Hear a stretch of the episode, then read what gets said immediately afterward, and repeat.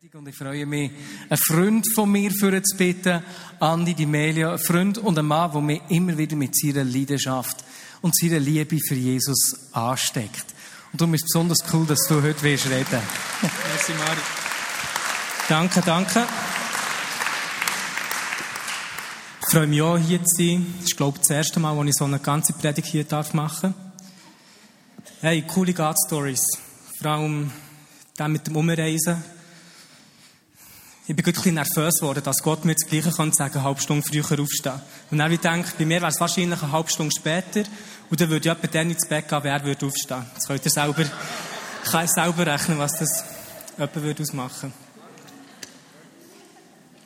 Ähm, ich werde, ich werde anfangen mit einer Geschichte, die etwa vor ähm, sechs Jahren ist die passiert. Und ich war dann eingeladen gewesen, irgendwo in, in Thun war es, in Quad genau, dort haben sie ein Camp gehabt. Ich bin dort reden. Und dann haben wir eine mega coole Ministry-Zeit gehabt. Wir haben füreinander gebetet. Gott hat gewirkt, die Leute sind geheilt worden und so. Und dann haben wir eine Pause gemacht. Und dann hat er gefragt, ob ich mit dem spazieren kann. Jonathan hat der geheissen. Und dann habe ich gesagt, komm, ein bisschen raus. Das war gerade im See, im Thunersee. Mega schöne Landschaft hat es gehabt. Sind wir ein bisschen dort rumgelaufen. Und mir hat schon am Abend vorher jemand erzählt, ich muss unbedingt mit dem Jonathan connecten, weil er etwas mega Cooles mit Gott erlebt. Und darum bin ich froh, dass er mir selber ansprechen kann. Und wir waren im Laufen und dann habe ich ihm das gesagt, hey Jonathan, ja, ich habe gehört, das ist eine mega coole Geschichte. Und er hat wie gesagt, genau aus dem Grund hat er, er eigentlich mit mir laufen. Und der Jonathan ist, ähm, ist nicht so lange mit Gott unterwegs gewesen. Er ist in einem christlichen Elternhaus aufgewachsen hat, ist dann eigentlich so ein bisschen weggekommen von Gott und hat es bei den Eltern so ein bisschen Stürme gegeben und die sind auf dem Weg, sich zu trennen. Aber das ist der Jonathan, genau in dieser Zeit, ist er in ein Camp gegangen, Camp Rock heisst es. Wer hat schon von dem gehört? Camp, ja, super.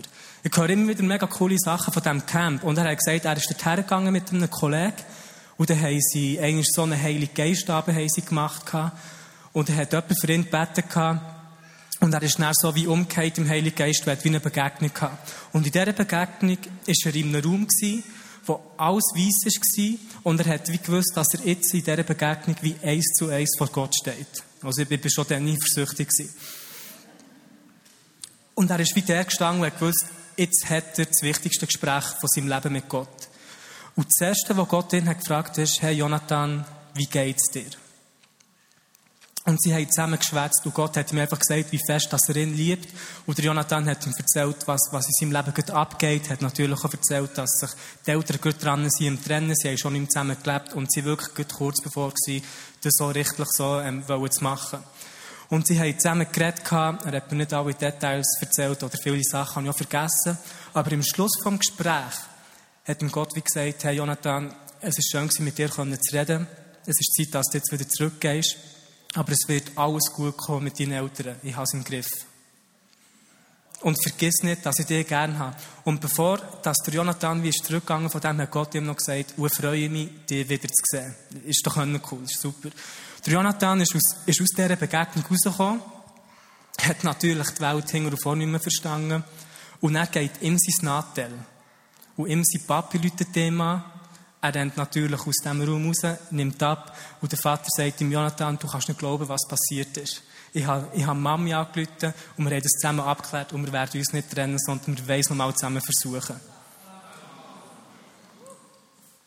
Als ich die Geschichte gehört habe, ich, ich fast nicht mehr gerade laufen die hat mich mega berührt. Mega berührt. Und etwas, was mir ist aufgefallen, was Jonathan mir selber auch gesagt hat, ist, hey, schau, wo ich, wo ich in diesem Thronsaal war, was auch immer das, das war, wo er drin war. Das Erste, was Gott ihn hat gefragt hat, war, hey Jonathan, wie geht's dir? Er war an seinem Sein interessiert. Gott war nicht interessiert, was er gemacht hat. An seiner Leistung hat ihm nicht gesagt, hey, du bist schlecht, das hast du falsch gemacht, das hast du richtig gemacht, sondern Gott hat ihn einfach gefragt, hey Jonathan, wie, wie geht's dir? Wie bist du so drauf? Und immer wieder, wie Gott ihm hat gesagt, ich liebe dich, Jonathan ist etwas gewesen, mir, das ist das erste, was mir ist aufgefallen, als er das hat erzählt. Und das war das, was Jonathan so richtig ist geblieben. Und ich werde mit euch so ein bisschen anschauen, was das für uns heisst. Wenn es Gott wirklich darum geht, dass er sich um dass er sich darum kümmert, wer wir sind, wie das es uns geht, und es ihm gar nicht gross interessiert, was wir richtig machen und was wir falsch machen. dass er gar nicht gross an unserer Leistung allgemein interessiert ist. Und für die, die eine Bibel da haben, geht mal zum Lukas 3. Haben eine coole Geschichte, nicht? Absoluter Hammer. Lukas 3 und wir werden, auf die Zeit schauen, Vers 21 werden wir anfangen. Jesus hat hier noch nicht, noch nicht mit seinem öffentlichen Dienst angefangen. Und der Johannes, der Täufer, ist hier dran, den Weg für Jesus vorzubereiten, hat alle Leute darauf aufmerksam gemacht, dass der Messias gleich im Kommen ist. Und hier ist jetzt endlich der Zeitpunkt, wo das Jesus ist auftaucht und sich vom Johannes lässt taufen. Und Folgendes ist passiert. Vers 21, Lukas 3. Es geschah aber, als das ganze Volk getauft wurde und Jesus getauft war und betete, dass der Himmel geöffnet wurde und der Heilige Geist in leiblicher Gestalt wie eine Taube auf ihn herabstieg und eine Stimme aus dem Himmel kam, du bist mein geliebter Sohn, an dir habe ich Wohlgefallen gefunden. Jesus wird hier getauft kommt aus dem Wasser raus, der, der Himmel tut sich öffnen und dann kommt die Stimme von Gott, wo Jesus höchstpersönlich sagt, du bist mein geliebter Sohn, an dir habe ich Wohlgefallen gefunden. Ist eine Stelle, die kennen wir alle wahrscheinlich. Aber für mich ist interessant zu sehen, dass Jesus bis zu dem Zeitpunkt noch absolut keine Leistung für Gott hat gemacht. Bis zu dem Zeitpunkt hat er noch niemand geheilt, ist noch nicht auf dem Wasser gelaufen, hat noch keine Tote auferweckt, hat noch keine Leprakranke gesund gemacht und, und, und. Er hat noch nichts produktiv für das Reich Gottes gemacht. Absolut nichts. Er hat noch keine Leistung gebracht, damit Gott eigentlich stolz auf ihn hat können sein.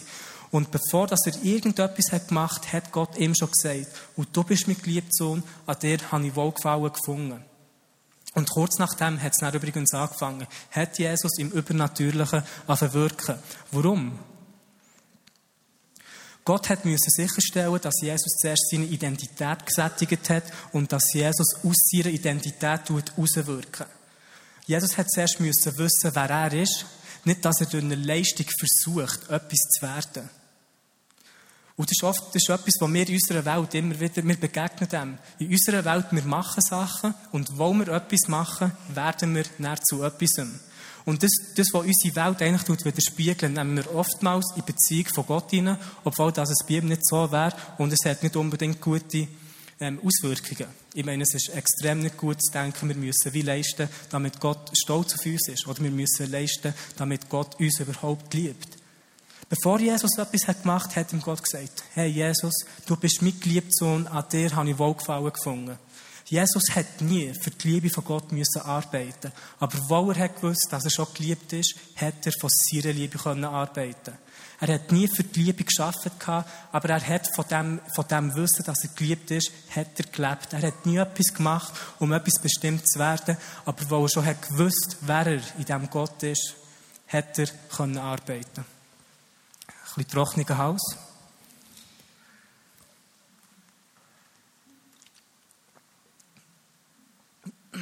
Versteht ihr den Unterschied? Ich habe vier Jahre lang müssen die Lehre machen als Informatiker, damit ich dann zum Informatiker beworben Ich habe hier die Identität bekommen vor Leistung. Als ich das Diplom habe bekommen, bin ich als Informatiker akzeptiert gewesen. Jemand, der mega viel Alkohol trinkt, wird zum Alkoholiker. Das heisst, hier in unserer Welt bestimmt die Leistung das, was du eigentlich bist. Aber im Reich Gottes ist immer alles umgekehrt. Wir fangen an mit, wir sind 100% akzeptiert. Egal was du hast gemacht, egal was du nicht hast gemacht. Ist Gott stolz auf dich, du bist akzeptiert. Weil du weißt, dass du 100% akzeptiert bist, hast du deine Identität in ihm. Du bist ein geliebter Sohn oder eine geliebte Tochter. Und aus dem heraus fangen wir an zu. Aus dem Wissen, dass wir akzeptiert sind, dass wir geliebt sind, machen wir die Sachen erst und nicht um etwas zu werden. Ist völlige Veränderung der Motivation in unserem Herz. Wir gehen anders an die Sachen her, wir brennen nicht aus, wo wir machen es nicht, um etwas Bestimmtes zu erreichen. Wir machen es nicht, um gewissen Menschen irgendwie müssen zu gefallen. Wir machen es nicht, um irgendwie müssen gut vor Gott anstehen. Aber weil wir wissen, hey, er liebt uns, er ist stolz auf uns, machen wir die Sachen. Wir lesen weiter, ähm, kurz nachdem, wo Jesus ist getauft wurde, gehen wir zum Lukas Kapitel 4,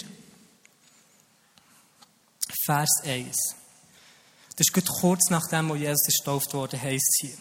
Jesus aber, voll Heiligen Geistes, kehrte vom Jordan zurück und wurde durch den Geist in der Wüste 40 Tage umhergeführt und von dem Teufel versucht.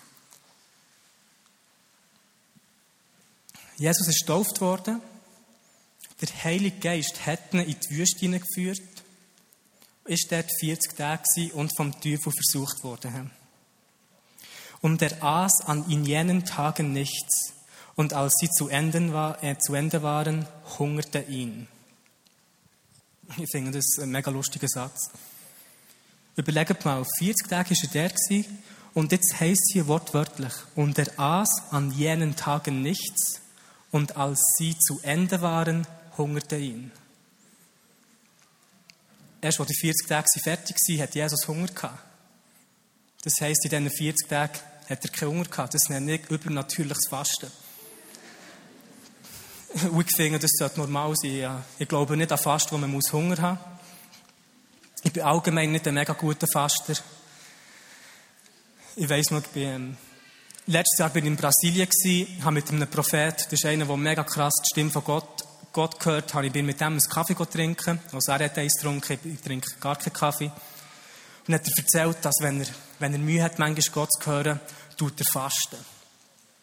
Und nach dem zweiten oder dritten Tag ist es für ihn so richtig spürbar, wenn Gott redet, hat er wie offene Bilder, offene Visionen und hört die Stimme so richtig, richtig klar. Und ich so denkt, hm, okay.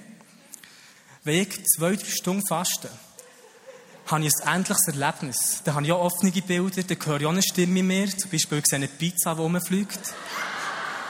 Oder ich höre das Wort Lasagne hinter mir. Oder im Kühlschrank hat es noch das. Aber haben wahrscheinlich nicht das Gleiche gemeint. Nein, nein. Ich finde fast absolut, in Ordnung. Ich habe es noch nie mehr geschafft als, als einen Tag. Ich mache jetzt so ein bisschen eine Beichte von meinem Fastenleben, dass ihr seht, wie geistlich das ich bin.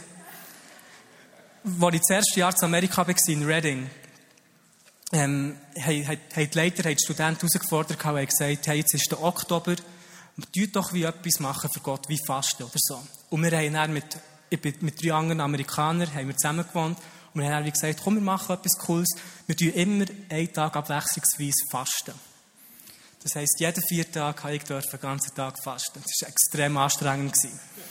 Es ist noch schlimmer geworden, wo, wo, ich, wo wir einmal sind heimgekommen und dann haben wir gut einen Kollegen verwünscht, der, der hat so fast, was, dass er am Essen war. Mein erster Gedanke war, Scheiße, jetzt müssen wir ihn aus dieser Gruppe rausschießen und dann muss ich jeden dritten Tag fasten. das war wirklich das Erste, was ich gedacht Meine anderen Mitbewohner haben gedacht, nein, er hat unser Ritual gebrochen. Und ich habe wieder an mir selber gedacht, so, nein, jetzt muss ich jeden dritten Tag fasten. Und was ich aber gemacht wortwörtlich, ich immer auf die Uhr geschaut, weil halb zwölf war am Abend, habe ich angefangen kochen. Das Essen auf den Tisch gestellt auf die Uhr geschaut und wenn es zwölf war, so richtig auf hineinbiegen.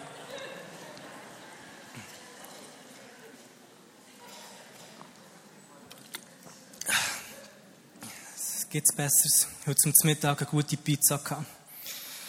Genau. Zurück zum Thema. Der Heilige Geist hat Jesus in die Wüste geführt. Jesus war 40 Tage der, hat in diesen Tagen nichts gegessen und dann hat er Hunger gehabt. Und der Teufel sprach zu ihm, wenn du Gottes Sohn bist, so sprich zu diesem Stein, dass er Brot werde. Wenn du Jesus, der Sohn Gottes bist, sag dem Stein, dass er jetzt zu Brot wird. Was ist das Letzte wo Jesus vom Vater gehört? Du bist mein geliebter Sohn, an dir habe ich Wohlgefallen gefunden. Was war das Erste, was der Teufel in Frage gestellt im Leben von Jesus? Er ist gekommen und hat diese Frage gestellt, die Gott zuletzt über ihn hat gesagt Er ist gekommen und hat aus erstes die Identität, die er vom Vater hat bekommen, attackiert. Mit anderen Worten, Jesus, wenn du der Sohn Gottes bist, beweis das. Du etwas leisten, um zu beweisen, wer du eigentlich bist. Tun wir das Ganze zurückspulen, von hier bis hier, ganz am Anfang. Im Garten Eden hat Gott Adam und Eva gesagt, ihr dürft von allen Bäumen essen, die ihr seht. Aber nicht von dem einen Baum von Erkenntnis von Gut und Bösem. Kurz nachdem, wo Gott es gesagt hat, ist die Schlange gekommen, hat Eva gefunden und hat gesagt, hey, hat Gott wirklich gesagt, ihr dürft nicht von allen Bäumen essen? Und hier hat er genau wieder diese Frage gestellt, wo Gott zuletzt hat gesagt hat. Und Eva hat richtig geantwortet, hat gesagt, ja, Gott hat gesagt, wir können von allen Bäumen essen, aber nicht vom Baum von Erkenntnis von Gut und Bösem. Und der Teufel hat dann gesagt, logisch hat es Gott euch gesagt. Weil er weiß, dass wenn ihr von diesem Baum würdet essen, ihr genau so wäret wie er. Und sie denkt, hm, cool. Wenn wir dort, wenn wir von diesem Baum werden essen, dann werden wir so wie Gott. Aber was ist das Problem? Dass Gott schon so hat geschaffen hat, wie er eigentlich ist. Er hat sie im Ebenbild Gottes gemacht. Das ist das, was wir lesen. Das heisst, der Teufel ist hier gekommen und hat Adam und Eva dazu bringen, etwas zu machen, damit sie etwas werden, was sie eigentlich schon lange gewesen. Hm. Und das hat sie komplett ups, disqualifiziert von dem, was sie eigentlich gewesen. Aus eigener Leistung haben sie versucht, so zu sein, wie sie Gott schon lange hat gemacht. Und genau das gleiche Spiel passiert hier mit Jesus. Einfach im anderen Zusammenhang, im anderen Kontext. Wenn du der Sohn Gottes bist, das ist er ja gewesen, dann sag dem Brot, dass er, sag dem Stein, dass er zu Brot soll werden. Ja, nicht umgekehrt. Du nie Essen in Steine verwandeln. Jesus ist mit der gleichen Versuchung konfrontiert worden wie Adam und Eva im Garten. Und das ist genau die Strategie, die er heute noch bei uns versucht anzuwenden. Das ist die, das ist die Stimme, die innere Stimme, die sagt, hey, du, du musst das machen, sonst gefällt dieser Person nicht. Du musst doch das machen, sonst hat Gott an dir gefallen. Und, und, und. Die Gedanken, die ständig immer wieder kommen. Schauen doch, was Jesus gesagt hat zu dem. Und Jesus antwortete ihm, es steht geschrieben, nicht vom Brot alleine soll der Mensch leben, aber von jedem Wort, das aus dem Mund Gottes kommt.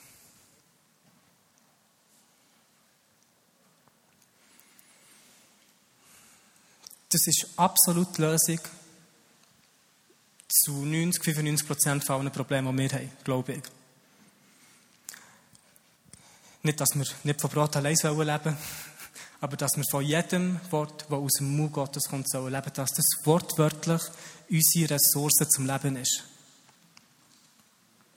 Und Jesus hat eigentlich gesagt, hey, das, was du über mich sagst, spielt absolut keine Rolle. Weil ich habe erst gehört, was der Vater über mich hat gesagt. Und nur von dem aus will ich leben. Und wir können es gleich in unserem Alltag auch machen, dass wenn die Gedanken kommen, wo wir unter Druck sind, etwas müssen zu leisten, irgendwie eine gute Predigt müssen vorbereiten oder irgendwie ein gutes Konzert, man muss perfekt sein oder äh, man darf nichts Falsches dieser Person sagen und man ständig in diesen Gedanken verwickelt. Oh, was ist, wenn ich das falsch mache, dann hat die Person ein Problem, aber wenn ich es so mache, hat dann vielleicht die Person ein Problem und, und, und. Und, und, und. Die Lösung zu all diesen Sachen ist, wenn wir uns gar nicht darum kümmern, was andere Menschen über uns denken, sondern wenn wir uns auf das fokussieren, was Gott über uns denkt. Und wie mehr wir wissen, was Gott über uns sagt, umso weniger spielt es eine Rolle, was andere Menschen über uns sagen. Und ich will nicht, ähm, nicht irgendwie sagen, hey, du dich nicht darum kümmern, haben keinen Respekt vor den anderen Leuten. Absolut nicht, absolut nicht. Ich will nicht, dass sich Leute ständig in diesem Druck immer wieder ähm, drum drehen. Wir müssen daran denken, was die anderen Leute über eine Person denken können, wenn doch die Stimme von Gott immer hier ist. Und uns, zu uns reden, um uns Identität zu geben, um uns Berufung zu geben und uns die Liebe zu zeigen. Und gleich klappt es nicht immer. Ich ich habe das grosse Privileg, immer wieder ein bisschen ähm, in andere Länder herumzureisen. Und genau das Problem, das ich hier beschreibe, ist etwas, das überall sichtbar ist. Ich bin mehr mit den Jungen unterwegs. Und der, die, die, die haben wirklich innerliche Kämpfe, ständig mit dem. Und wenn sie dann so Teachings hören, dann Und eigentlich wüssten sie es. Und dann versuchen sie verkrampfthaft, okay Gott, jetzt, jetzt wollte ich deine Stimme hören. Und dann hören sie nichts. Und dann sind sie verzweifelt. Und dann gehen sie noch mehr in ein Loch runter. Und die Lügen und alles sind so laut. Und hingegen die Stimme von Gott ist manchmal nicht immer so laut wie die Lügen, die wir hören. Und sagen dann diesen Leuten auch, hey, weißt du warum, dass die Stimme vom Teufel so laut ist und die Stimme von Gott so leislich? Und dann schauen sie aber so, wow, warum? Und sagen dann, der Teufel ist so weit weg von dir, dass er muss schreien, dass du es hörst. Und Gott ist so nah bei dir, dass er es muss kuscheln. Aber wenn du dir nicht Zeit nimmst und all die Geräusche um dich herum abstellst, wirst du das Kuscheln nicht hören. Dass man manchmal mit Gott online gehen kann, muss alles andere offline sein.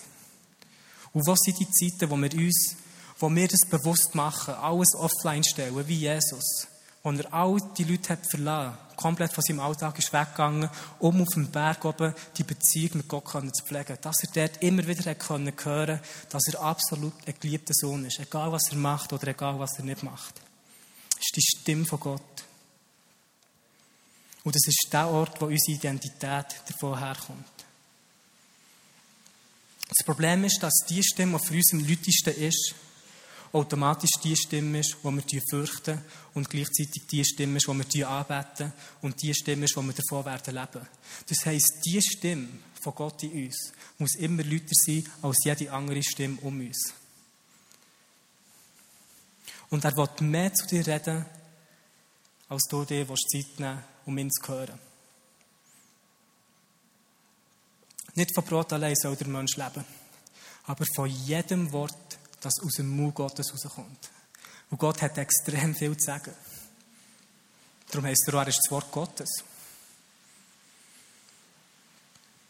Und ich glaube, das ist etwas, was täglich sollte und nicht irgendwie in einem Sonntag Abend einem Gottesdienst, wo wir versuchen, jetzt auf Gott zu hören oder wieder darüber nachzudenken, wie fest dass wir geliebt sind. Das soll etwas sein, was wir täglich sollen erleben für uns persönlich. Sollen wir an den Platz hergehen, dass Gott die Möglichkeit hat, zu uns zu reden und wir die Möglichkeit haben, das zu hören. Und Jeremia 29, 11 ist es, glaube ich, steht, dass Gedanken von Gott, die sind gut über dich, die sind voller Hoffnung und voller Frieden. Und das sind die Gedanken, die er dir sagen will. Und es ist der Ort, wo wir die Liebe von Gott erleben können, der komplett alles in unserem Leben verändert. Ich habe einen guten Kollegen da, der Sam. Kannst du vorkommen? Und der Sam ist einer, der hat, der hat die Stimme, der hat die Liebe von Gott erlebt und er erzählt uns, wie das hat ausgesehen in seinem Leben. Okay, ich werde euch zuerst mal erzählen, wie es war, bevor ich meine Identität hatte. Also ich bin christlich aufgewachsen, ähm, eure Freikirche zu Bern. Und äh, das war eigentlich cool, gewesen, so das Kinderprogramm, das Jugendprogramm. Aber irgendwann hat man dann etwas angefangen Irgendwie, die Liebe war nicht spürbar gewesen, oder es hat mir einfach etwas gefällt und ich habe es einfach an einem anderen Ort angefangen zu suchen.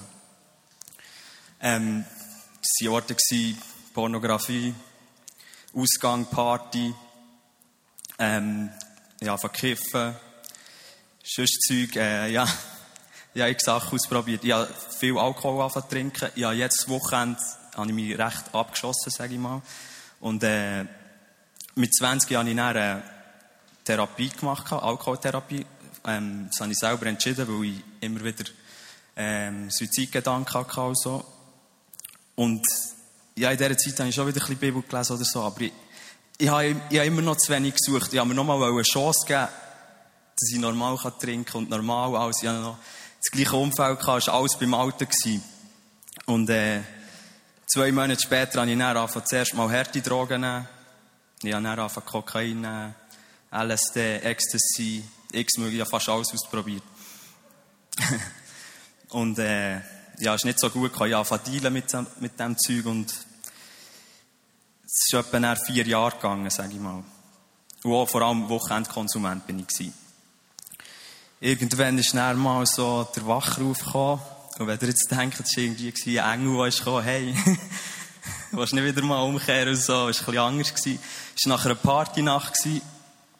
Ähm, ist mir gegen Morgen recht scheiße gegangen. Ich habe schwer geschnauft, ich habe mega Druck auf der Brust bekommen und so. Und ja, es ist nicht besser geworden. Und irgendwann hat der Kollege eine Ambulanz angerufen.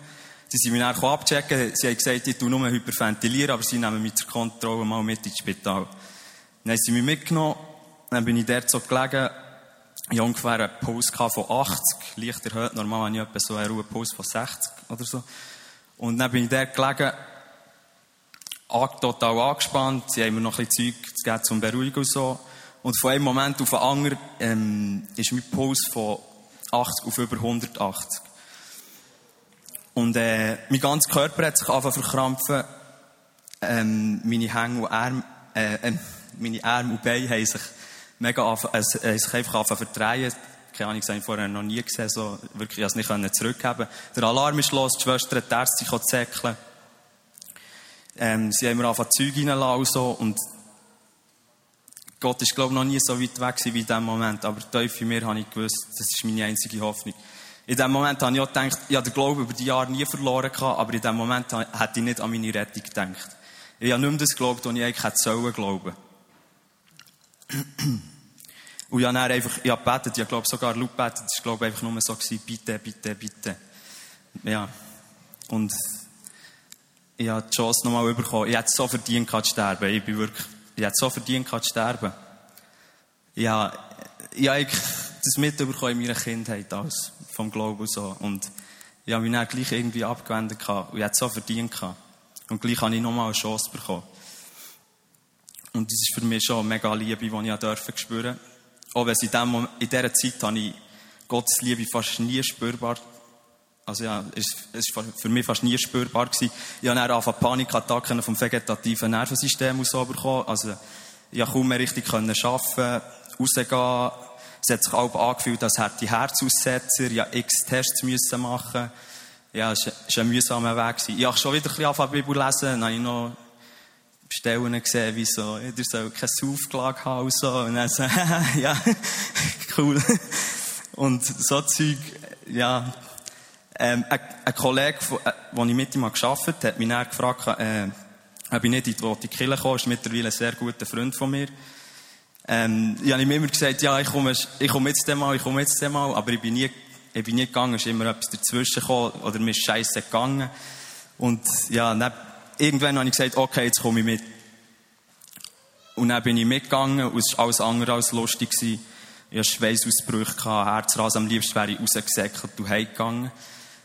Aber was, was cool war an diesem Abend, ähm, ich bin nach etwa über zehn Jahren wieder mal das erste Mal bewusst in eine Kirche, wenn es nicht irgendwie eine Konfirmation oder so war. Einfach wegen Gott in eine Kirche. Und die Predigt ist um einen verlorenen Sohn gegangen. Ja, das ist mir schon recht rein. Dann bin ich hingere zu jemandem, ähm, der so in eine Gebetsecke und, äh, einfach kurz meine Geschichte erzählt und ja, wir zusammen können beten und so. Ich vorher schon x-mal Gott allein daheim sorry gesagt, aber dann ist es nicht das erste Mal gewesen, er hat dann gesagt, ich soll ihm doch zuerst mal selber sorry sagen. Und das erste Mal, glaube ich, vor einem Zeugen gewesen noch. Und ich habe dann nur angefangen, Jesus, tut mir leid, ich hätte gewusst, du wärst der Weg und so. Und er ist es gemacht, wie, äh, keine Ahnung, es war wie, als wäre etwas über mich habe etwa vier Stunden lang gerannt, wie ein kleines Kind. Und wirklich, äh, ja, vorher auch Jahre nicht mehr so gerannt. und seitdem habe ich auch nie mehr so gerannt. Es war wirklich einfach der Heilige Geist, der gekommen. Und ja, es war mega schön, es war mega schönes Erlebnis in diesem Moment. Ja, es war nicht alles wieder top und so. Es ist ein mega Prozess. Noch heute manchmal. Es ist immer das Auf und Ab und einfach immer wieder das Verlangen nach seiner Liebe und einfach die, die eine Begegnung oder einfach zu wissen, es gibt noch mehr jeden Tag zu sagen, ey, ich brauche die einfach, ich brauche die. Und es hat so viel verändert in meinem Leben. Ich, noch, ich bin so dankbar für alles, was ich schon erlebt und für all die Begegnungen, die ich schon hatte. Aber ich weiß, es gibt noch so viel mehr. Und es lohnt sich so jeden Tag wieder zu sagen, hey, ich bin so abhängig von dir. Ich hatte das Problem auch, das der Andi hat angesprochen hat. Also ich habe das Übernatürliche entdecken. Bin auch recht häufig auf die Straße und so. Und dann sind die ersten Heiligen passiert. Und dann habe ich ein mega Leistungsdenken entwickeln, wie er hat erzählt, so, ja, einfach gesagt, ey, ich muss, min ich muss mindestens eine Woche auf die Straße, das ist nicht gut. Ich habe jetzt die zweite Chance nochmal bekommen, dass ich noch darf leben, also jetzt muss ich auch leisten. das ist eine Lüge. ja, und, ähm, dann habe ich wieder zurück müssen und einfach weil ich bin an dem kaputt gegangen, an dem Leistungsdenken wieder zurück müssen, einfach jedes Mal wieder zum Vater und sagen, hey, ich brauche die, ich muss in Intimität wachsen. Und manchmal ist es nicht von einem einen auf den anderen Tag, wo das, wo das mehr wird. Manchmal muss man einfach dranbleiben, aber es lohnt sich so dran zu bleiben. Und es wird euch so verändern, wenn ihr dranbleibt bei dieser Liebe. Und es wird nicht nur euch verändern, es wird die Menschen um euch herum verändern. Wie es die Menschen um mich herum verändert, das ist so strub. Meine Familie, wo ich bin, wir sind vier Kinder, die ist mehr oder weniger kaputt gegangen. Alle haben sich ein bisschen abgewendet vom Glauben. Und meine Eltern haben sich scheiden alles Mögliche. Und jetzt kommt einfach eins nach dem anderen kommt zurück. Die eine Person von meiner Familie, die ist seit Jahren in der schlimmsten Depression, ist in x Kliniken gewesen, ist, keine Ahnung, die muss Medis nehmen, die ich noch nie davon gehört, äh, davon, äh, gehört habe vorher. Spritze in den Rücken und so Zeug und, äh, ja, einfach Strubst einmal Woche und so Zeug. Und, äh, und die hat sich bewusst für, äh, die hat sich bewusst abgewendet weil es ihr so scheiße ist gegangen von Gott. Und vor zwei Monaten haben wir mit ihr wieder das Übergabegebet machen Einfach weil die Liebe ist gekommen, weil, die, weil sie die Liebe bei uns hat gesehen und weil Gott ist gekommen, wo sie sich wieder hat entschieden Ja, und ich habe noch andere. Schnell.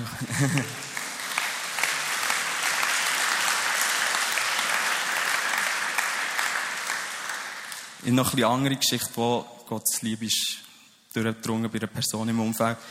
Ähm, wir haben seit längerer Zeit zwei polnische Arbeiter bei uns. Also ich bin Dachdecker, arbeite auf dem Bau und äh, das sind super Leute. Und das eine ist ein traurig, der eine ist, die haben zusammen gewohnt und der eine ist anfangs des Jahres gestorben. Und äh, am anderen ist es dann mega scheiße gegangen. Verständlicherweise, er hat nur noch Albträume gehabt, er hat kaum mehr schlafen und nichts. Ähm, meine Schwester und ich arbeiten im gleichen Betrieb meine Schwester hat dann schon mal ein bisschen mit ihm geredet über Gott und so. Aber es war dann so ein bisschen das Ding, Mann und Frau, und dann hat sie es mal ein bisschen mehr übergeben. und, äh, dann, dann habe ich gesagt, ja, komm, wir machen mal ab und so und reden. Und dann habe ich ihm einfach von mir erzählt und von dieser Liebe, die ich erfahre und dass ich einfach jemanden kenne, der ihn von allem wird können befreien wenn er mit seiner Liebe kommt. Und am Schluss hat er, habe ich mit ihm das Übergabegebet machen. Er hat seitdem nie mehr Albträume gehabt. Und er ist, er ist, ja. Neue Kreation.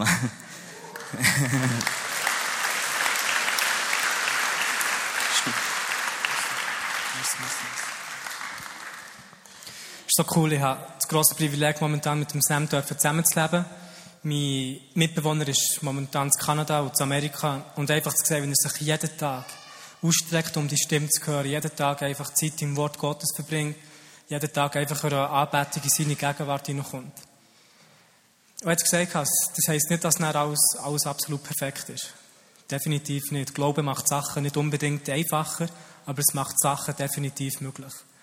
Und wenn wir die Stimme hören von Gott, dann wird nicht nur auf der einen, auf der einen Seite die Logik zerstört, aber sondern auch die Wahrheit uns innen freigesetzt. Und Jesus hat gesagt, am Johannes 8,32, dass ihr die Wahrheit werden kennen und dass es die Wahrheit ist, die euch wird frei machen. Das Wort die Wahrheit dort heisst eigentlich im Griechischen die Realität. Dass ihr die Realität werdet erkennen und die Realität, das ist, was euch wird frei machen. Und was ist die Realität? Es ist die Liebe von Gott, die er für euch parat hat. 100 Prozent. Und hier geht es nicht darum, wie fest dass du Gott liebst. Es geht darum, wie fest er dich liebt. Es kommen immer wieder Leute zu mir und die fragen, die sagen, ich werde Gott noch viel stärker lieben, aber es funktioniert nicht. Kannst du bitte für mich beten? Und fragen dann, hey, super Gebet, aber darf ich dich zuerst etwas fragen? Weißt du, wie fest das Gott dir liebt überhaupt? Und die meisten sagen nein. Und dort ist das Problem. Der 1. Johannes im Kapitel 4,19 sagt, dass wir ihn nur lieben können, weil er uns zuerst hat geliebt. Überlegt euch das mal. Wir können Gott nur lieben, weil er uns zuerst hat geliebt. Das heisst, zuerst müssen wir in einen Platz kommen, dass wir seine Liebe empfangen können, um ihn überhaupt zurückzulieben. Und wie mehr, dass wir die Liebe von ihm empfangen können, umso grösser wird unser Gefäß, damit wir mit der Liebe, die wir von ihm haben empfangen, ihn zurücklieben können. Du kannst Gott nur in dem Maß lieben, wie du zuerst seine Liebe für dich hast angenommen. Wenn wir versuchen, aus eigener Leistung Gott mehr zu lieben, das vergessen es, es klappt nicht. Aber wenn wir an einen Platz herkommen und darüber nachdenken, ich bin ein geliebter Sohn, du bist ein geliebter Sohn, geliebte Tochter, dann wird es einfach sein, Gott zurückzulieben, weil es kann nur, Gott kann nur sich selber lieben. Ich werde schließen mit einer Geschichte. Ja, die. Irgendwo habe ich die Geschichte gehört. Der Pastor hat gesagt, der Leiter, es ist eine wahre Geschichte. Ich würde jetzt nicht unbedingt darauf wetten, aber schon mit der äh, einfach die symbolische Bedeutung von dieser Geschichte ist sehr cool. Extrem cool. Und zwar ist, ähm, hat es einen Mann gegeben, es war ein bisschen böser Mann, der hat, äh, hat eine Frau gefunden. Die haben geheiratet.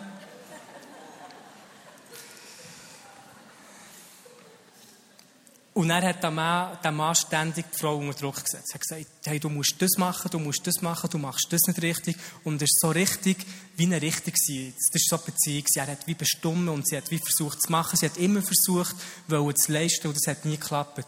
Und eigentlich ist der Tag gekommen, wo der Mann ihr eine Liste hat gegeben mit Sachen, die sie machen soll.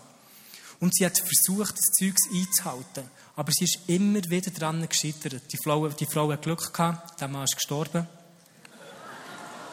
Das ist brutal. Und dann, kurze Zeit später, hat es einen anderen Mann gegeben, der war so ein richtiger Prinz. Gewesen. So ein richtiger Mann voller Liebe. So ein richtiger Mann, der, der gewusst wer er ist und somit den anderen Leuten ähm, Identität und Wertschätzung geben Wo du kannst nur andere Leute in dem Maß lieben, wo du dich selber auch liebst. Und die haben dann geheiratet und die Frau war so glücklich. Gewesen. Und ist sie, ähm, eines Tages war sie im Putzen daheim. Und während dem Putzen findet sie plötzlich die Liste von ihrem Ex-Mann. und als sie die Liste hat durchgelesen hat sie plötzlich realisiert, dass sie Punkt für Punkt alles jetzt erfüllt, was sie vorher nicht erfüllen konnte. Weil sie sich hat geliebt gefühlt. Weil sie aus dieser Liebe die Sache hat gemacht, hat sie gar nicht überlegt, was sie muss machen oder was sie nicht muss machen. Und um genau das geht es bei Gott. Es geht genau um das, dass wir uns lieben Und dann werden wir automatisch das machen, was wir sollten machen. Und dann müssen wir uns gar nicht Gedanken darüber machen. Machen wir etwas richtig oder machen wir etwas falsch? Im Alten Testament ist es darum gegangen, dass wir Sachen für Gott machen. Das ist der Fokus immer auf dich gelegt.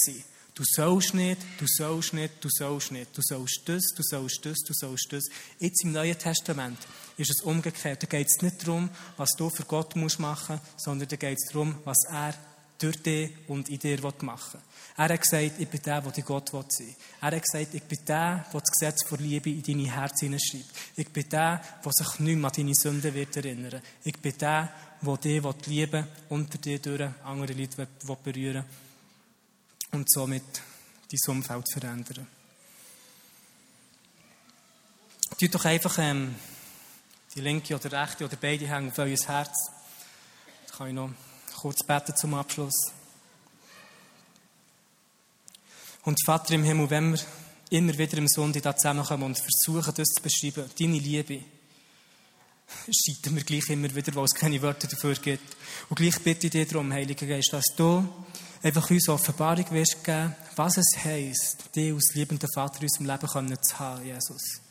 Gießt du einfach deine Liebe aus über die Leute, Vater, dass wenn sie heute Abend heimgehen, morgen Morgen aufstehen, sie mit dem Bewusstsein in den Alltag gehen, dass sie geliebt sind, ohne dass sie irgendetwas müssen leisten müssen, sondern dass sie wissen, wer sie in dir innen sind und aus dieser Identität können leben können. Ich bitte dir das im Namen Jesus. Amen.